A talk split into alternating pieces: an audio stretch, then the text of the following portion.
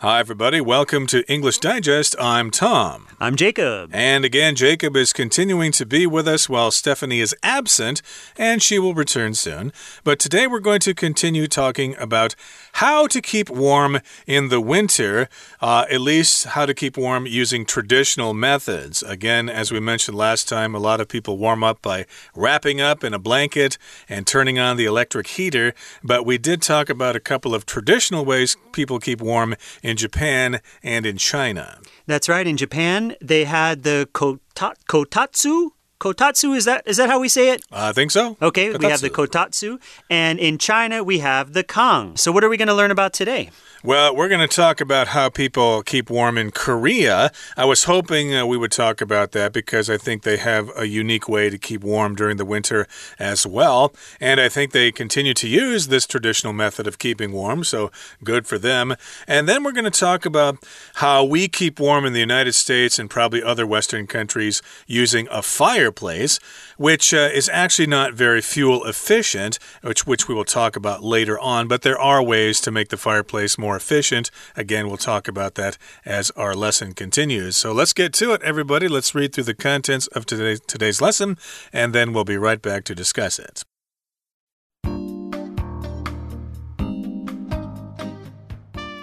In Korea, many houses and apartments boast reliable heating systems called ondol. The traditional ondol construction uses a similar method to the kang of conducting heat from a fire through pipes under the floor. However, Ondol may be even older than Kang, with evidence of the system dating back to the Neolithic age. Today, rather than utilizing the air from a fire, modern Korean buildings have water pipes installed beneath their floors that can heat rooms safely. Ondol are even advertised as having health benefits, as many Koreans sleep on the floor the direct heat is said to improve blood circulation, similar to the effects of a Finnish sauna or Japanese hot spring. We'd be remiss to talk about traditional heating methods without mentioning the fireplace, mostly seen in Western countries. This has seen many variations over the years, from primitive campfires to newer electric fireplaces. Traditional wood burning fireplaces with chimneys have poor efficiency compared to the other systems we've mentioned due to most of their heat being conducted up out of the room. However, a number of creative innovations have made newer fireplaces more effective, less wasteful, and safer. These include air piping systems or inserts with glass doors that help air from the room absorb heat. The simplest solution, though, is an enclosed wood stove which has a smaller air capacity and radiates more heat into the room. Though there's no doubt that electric heaters are convenient to us nowadays, some people still warm more to these old style heating schemes. Whichever you may use, stay safe and cozy at home this winter. Okay, let's dive right in and discuss our article for today. Again, we're talking about traditional heating methods and how they keep us toasty warm in winter. Now, remember, in our last program, we talked about the kotatsu from Japan and the kang from China. But in Korea, many houses and apartments boast reliable heating systems called ondol.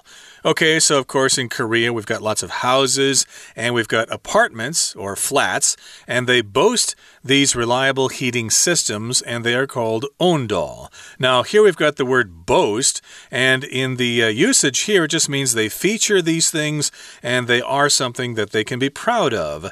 Uh, Taiwan boasts really wonderful hot springs, for example. That's right. Yeah, sometimes we use boast to say uh, that we're we brag about something. Brag is B R A G. So, say someone did really well on a test in, in, in class, they got a 100 on the test. Um, if they're very proud, they might boast that they got 100. Hey, look, I got 100. I'm very great. Okay, so here, but as Tom says, here boast means to feature or to be equipped with. So the traditional ondol construction uses a similar method to the kang of conducting hot air from a fire through pipes under the floor. Okay, so remember in our last unit, we talked about the Kang in China and how it conducted hot air from a fire through pipes. Now, this is what the ondol does as well. So you could say that the two are related to each other in this way. Now, to conduct something, conduct is a verb here, uh, it means to draw something through something else. Uh, we can talk about how metals, like gold, are good heat conductors. Okay, so that means that heat will move through metals very well, like gold. So that what that's what it means to conduct something. Yep, you move heat through a certain area to conduct. Uh, you also might conduct an orchestra if you're a conductor. And also, as a noun, this word can be conduct, which could refer to your behavior. Yes, you need to have good conduct if you go to a fancy school, for example. But here we're using it again as a verb. And yes, it conducts hot air, it uh, pushes the hot air through these pipes under the floor. And of course, the hot air comes from a fire, so this is a similar method to the Kang. However, Ondol may, may be even older than Kang, with evidence of the system dating back to the Neolithic age. So imagine that, something older than the Kang here. It dates back to the Neolithic age. We have this phrase to date back to, that just means it is this old. Uh, it's, it began or it originated during a certain time. And this in this particular case, it dates back to the Neolithic age, which I think is the latter Stone Age. Right, yeah. Neo means new, and I think lithic is, is stone, perhaps? Rock, yeah. So stone, the yeah. newer Stone Age. So basically, it's many, many thousands and thousands and thousands of years ago, a long time ago. Uh, today, rather than utilizing the air from a fire, modern Korean buildings have water pipes installed beneath their floors that can heat rooms safely. Okay, so before that they used the air from a fire that was conducted through pipes. Now, this might be dangerous if you're having a, a you know a small fire on underneath the floor of your apartment building in Korea. So instead, they're using water pipes. They've installed water pipes beneath their floors. Now, to install something means to put in or to set up something. We might install software on our computer, or you might install an air conditioner in your living room uh, to keep it cool in summer. So, yeah, so to install something basically means to set it up or to put it in. So, when they build apartments in Korea or when they build homes, they will build the pipes under the floors or they will install the pipes under the floors. And then, when they run hot water through those pipes, they will heat the floor and the house will be nice and toasty warms will be nice and toasty warm. And of course, that is quite safe. You don't have fires and charcoal and stuff like that. So you're heating the water somehow. And Ondol are even advertised as having health benefits. As many Koreans sleep on the floor, the direct heat is said to improve blood circulation, similar to the effects of a Finnish sauna or Japanese hot spring. So, yes, when they sell these devices, they give an advertisement. They say, hey, buy our heating system here, buy our Ondol, and you will not only be hot and warm in the winter, but you'll also have health benefits. Uh, they believe that uh, these devices improve blood circulation. That sounds reasonable to me. It sounds like it could actually happen. If you're sleeping there and your body's nice and toasty warm, yes, indeed, you'll have good blood circulation. And I guess they say that uh, Finnish sauna saunas and Japanese hot springs have the same effect. Right, because these things are known to also uh, be advertised as having health benefits. Of course, hot springs are popular in Japan. They're also popular here in Taiwan. A sauna is a little bit different, right? Uh, saunas you might find at health clubs. Um, some fancy health clubs might have a sauna. A sauna is basically just a, a very hot, steamy room, right? Mm. Uh, you walk into a sauna and it's, you know, the, the temperature is very, very high and you'll sweat a lot. And it's said that when you sweat, this gives your body health benefits. And so saunas are very popular in Finland, F I N L A N D. Finland is a country in northern Europe and they love their saunas there. Right, like a hot room. It's really dry in there. And of course, uh, they have them here in Taiwan as well. At uh, hot springs resorts, they'll have a sauna there that you can go into. I think there's like some kind of uh, heating element in the back. And in some saunas, you actually might pour water on that thing. Mm. but uh, for the most part, it's just uh, really hot and toasty in there. And I don't think you're supposed to stay in there for a really long period of time. So there's the Finnish sauna. And of course, we have saunas here in Taiwan. And also, we've got Japanese hot springs. Japan seems to be famous for their hot springs. If you sit in that pool of hot water, it will have this kind of same effect. That's why people go to hot springs during the winter here in Taiwan because they really make you feel nice and warm. Okay, everybody, that brings us to the end of the first part of our lesson for today. Let's take a break now and listen to our Chinese teacher. 听众朋友，大家好，我是安娜。我们昨天介绍，在日本有暖桌，中国有炕，让大家能够在冬天保暖。那么今天我们再来谈谈韩国跟西方到底是如何度过寒冬呢？在第一段呢，就特别提到韩国的这种冬天的暖气系统，就叫做温突 （undo）。在第一句的最后。一个字的地方，undo 就是所谓中文翻成温突啦。不过呢，温突其实它的历史是比抗还要更古老哦，因为它有证据啊，可以表明那个系统其实追溯到新石器时代，而不是西元前五百年哦。我们来看一下第一段第三句这个地方，这里可能要特别注意，是第一个逗点之后的 with，它表达的是一个附带状况，附带的状况是有证据。Evidence，这个证据就是这个系统如何如何。在这里，我们看到一个简化的关系子句，先行词是 the system，后面简化的关系子句从 dating 一直到句尾的地方。那么 dating 可以还原成 which dates，这个系统可以回溯到新石器时代。不过当然了，现在韩国的建筑就不会再用炉火产生气体，而是在地板下面安装安装水管。就可以安全的让房间变暖。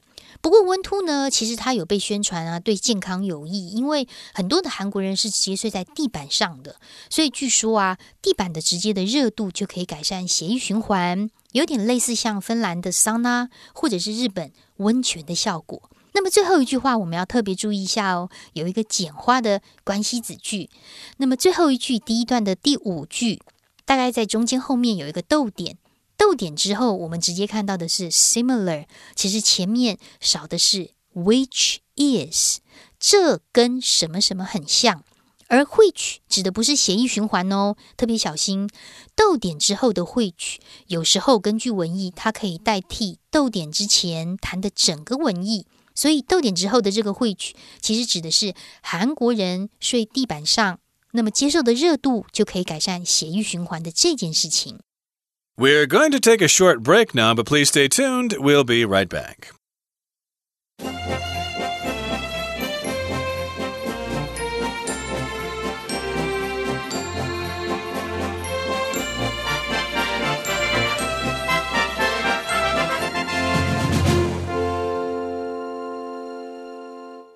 Okay, everybody, let's continue talking about different ways to keep warm during the winter. So, today, so far, we've talked about how the Koreans keep warm traditionally during the winter using what is called an ondol. Basically, it's a series of pipes under your floor that uh, will heat up the room, and it's similar to the Kang in that it is using heat from a cooking stove or something like that. So, uh, it's uh, making very efficient use of energy during the winter. Now, here, in the next paragraph, it says, We'd be remiss to talk about traditional heating methods without mentioning the fireplace.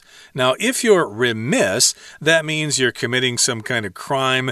Uh, you're not really, uh, you know, being uh, being considerate of your audience. Uh, you're kind of rude, maybe. You're uh, inattentive to your audience. So, yeah, we'd be remiss. Maybe we'd be kind of rude, or it would be irresponsible for us to not talk about the fireplace. So, indeed, we are going to talk about the fireplace because it is quite common in the world.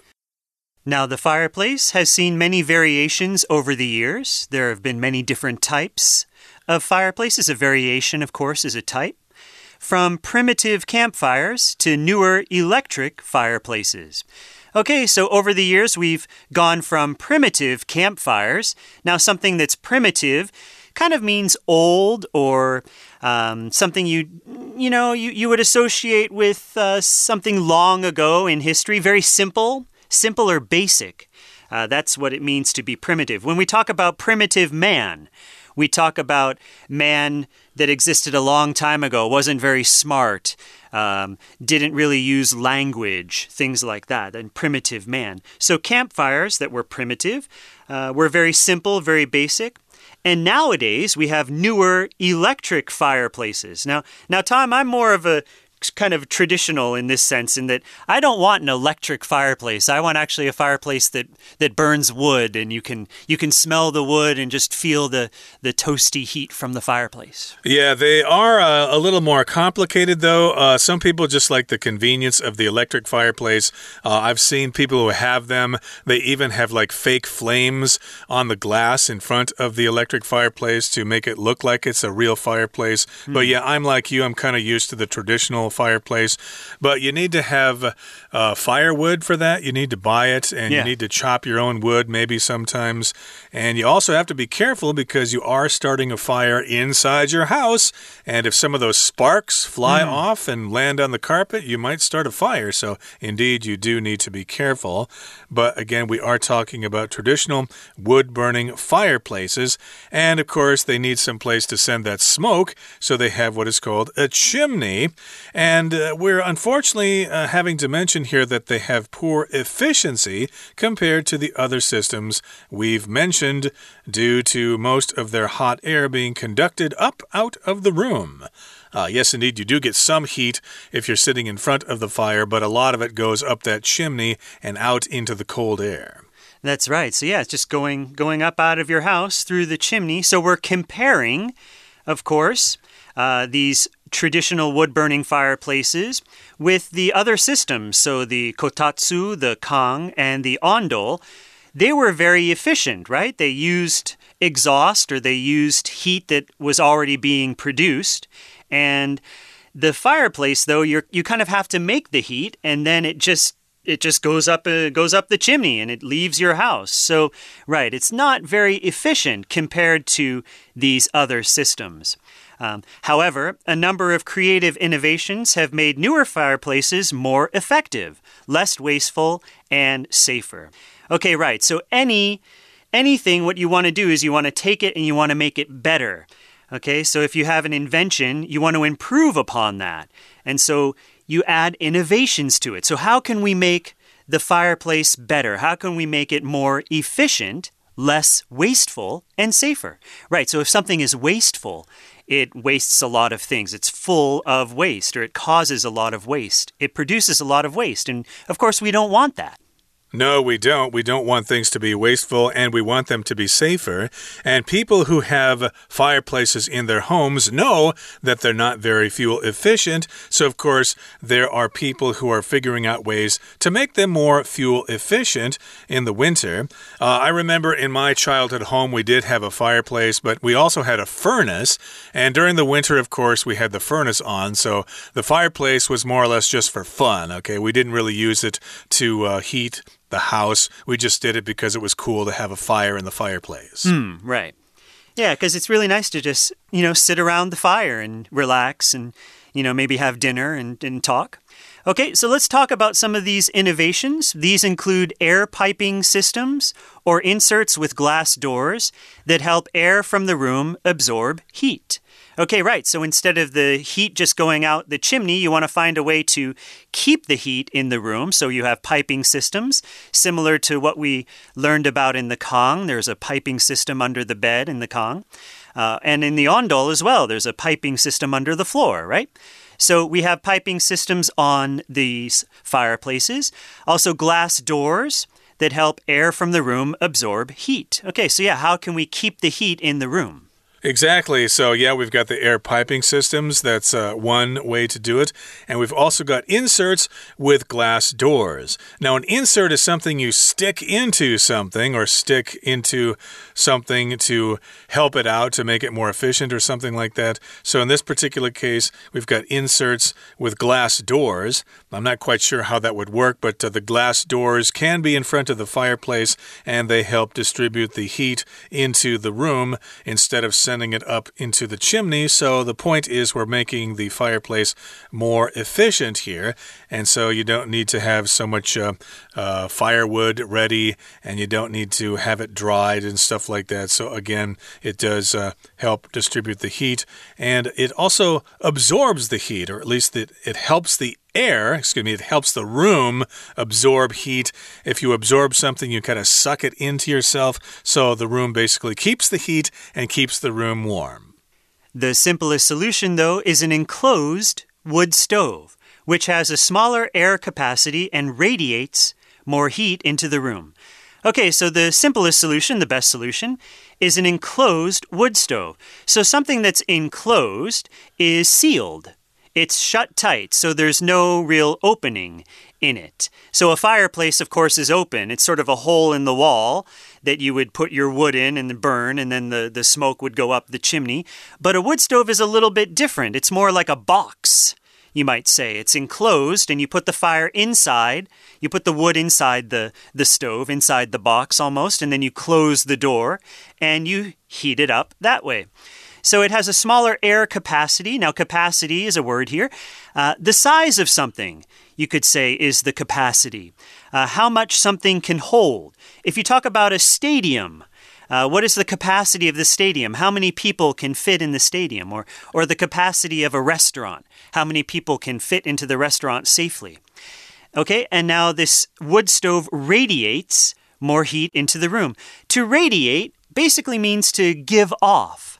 Uh, a stove will radiate heat. Uh, the sun radiates heat, right? The sun in, in the sky, it radiates heat. And uh, in your car, of course, you'll have a radiator because uh, the water kind of goes around the engine because the engine's really hot. And so then the water goes into the radiator in order to let off that heat before it begins the cycle again. That's a radiator in your car. But here it's the verb to radiate, which means to give off heat. Like uh, Jacob said, the sun radiates heat, it radiates light, etc. And uh, this is similar to, I think, a wood burning stove that a friend of mine had in Montana. I was there with a friend. We stopped to visit, and uh, he had like this cabin in the woods or something like that that was heated with one of these enclosed stoves, and it was right in the middle of the room. And then it sort of had a, a pipe that went up to the roof to let the heat off, but still, it was really, really toasty warm in there, even though it was like uh, 20 degrees below zero outside. So I think that is quite efficient if you want to heat up a home. Have that enclosed wood wood stove, which is uh, not really a fireplace, but it's uh, very similar to that. That's right. Though there's no doubt that electric heaters are convenient to us nowadays, some people still warm more to these old style heating schemes. Okay, right. So, of course, electric heaters are more convenient. They're they're cheaper. We can get them anywhere in a store. Uh, we just plug them in and you know, you just have to sit close to it, but yeah, it'll warm us up. But people still like these old style heating schemes. Now, a scheme you could think of as a, as a plan or an idea. If two kids are scheming about what they're going to do after after school. Maybe they want to go play video games, so they make a plan or they make a scheme. Uh, here, though, uh, the things that we talked about are schemes. Uh, we're using this word. Kind of the devices or the implements that people use to heat their homes. Yep, so whichever of these schemes or methods or ways in which you heat your home, we want you to stay safe and cozy at home this winter. So, indeed, keep yourselves nice and warm and be fuel efficient, and we'll all be nice and toasty warm together. Okay, that brings us to the end of our explanation for today. Let's listen now to our Chinese teacher. 好，那我们谈完了韩国的昂多温突，接下来如果我们没有谈到西方的 fireplace，那大概好像就少了什么东西了。因为我们讲到的是日本啊、中国啊、韩国啊，这样的西方他们的加热系统其实就是 fireplace，就是我们常看到的西方的那种。好像很富丽堂皇，然后这个墙壁旁边还有一个壁炉，那个东西其实就是 fireplace。当然，很多年来这个壁炉呢有很多的变化。原始的壁炉其实就是那种篝火，所谓的篝火就是烧树枝啊、烧木头，有点像是 campfire 的那种概念。那现在呢，也是因为这个效率啦，还有安全性的问题，就会改成所谓的电壁炉。不过，如果跟我们刚刚提到的其他系统来比较的话，传统的这种有烟囱的这种所谓的类似 campfire 篝火型的壁炉，效率真的不好。所以，我们看一下第二段的第三句的地方，在这里，在大概中间的地方，我们看到一个 compared to something。Compared to something，其实它是一个简化的关系子句哦。先行词是 poor efficiency，不好的效率。那么后面 compared 之前其实省略了 which is compared to Which is 删掉。那么这个东西是跟谁比会比较差呢？跟其他的系统，但是其他的系统还带了一个限定用法的关系子句。耶。先行词是 the other systems。哪些系统呢？We've mentioned 这两个字可以左右挂号。那么 we 的前面省略了 that 或者是 which。好，那么为什么效率不佳？我们刚说啦，因为热空气几乎都被传导到房间之外了。那么逗点之后要特别注意一下，due to 我们先划线，因为 to to 是一个介系词，所以介系词之后不可能连接整句话。也就是说，to 后面影响到了。被传导到房间之外的这个被，我们看到句子后面的地方，本来被传导应该有一个 be 动词加 pp be conducted，那么在这里受到介系词 to 的影响，所以 be 动词改成 be ing。好，不过当然还是有一些有创意啦，或者是创新的一些呃比较新式的壁炉。包括可能是空气管道系统啦，甚至插入一些玻璃门，可以帮助房间的空气吸收热能。不过最简单的方案呢，其实就是封闭式的柴火炉，因为它的空气容量是比较小的，所以散发更多的热能到房间去。同样这一段当中，我们来看一下第五句的地方。第五句呢，其实有先行词哦，先行词是 glass doors，也就是。玻璃门，玻璃门之后的 that 一直到句尾可以左右挂号起来。第六句是一个补充性的关系子句，那么先行词是 an enclosed wood stove，逗点之后的 which 到句尾呢，则是一个补充性的非限定用法的关系子句。好，那么当然，不管你使用哪一种，都要特别注意安全。所以这个冬天选择一个安全的暖气系统，我们大家就可以好好的度过寒冬喽。以上是我们今天的内容，我是安娜，我们下次见。That's all the time we have for today, everybody. Thank you for listening to our program, and indeed, do keep yourselves nice and warm this winter. From all of us here at English Digest, I'm Tom. I'm Jacob. Goodbye. Goodbye.